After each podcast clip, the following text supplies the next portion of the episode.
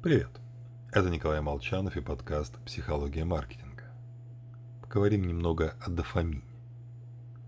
Этот нейромедиатор играет основную роль в формировании позитивной реакции на окружающий мир. Высокий уровень дофамина делает нас открытыми, заинтересованными, любопытными. Мозг увеличивает скорость формирования новых связей, и мы быстрее находим нужные решения.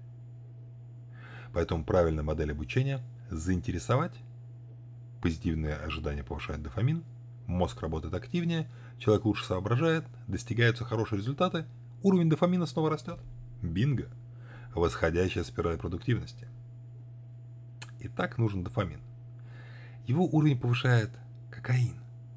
Но тогда число новых нейронных связей зашкаливает и мысли прыгают. Нужен естественный уровень дофамина, который мы способны переварить. Ключевой момент – управление ожиданиями. Сбывшиеся ожидания дают небольшой прирост дофамина. Но вот если они не исполнились, уровень нейромедиатора падает катастрофически.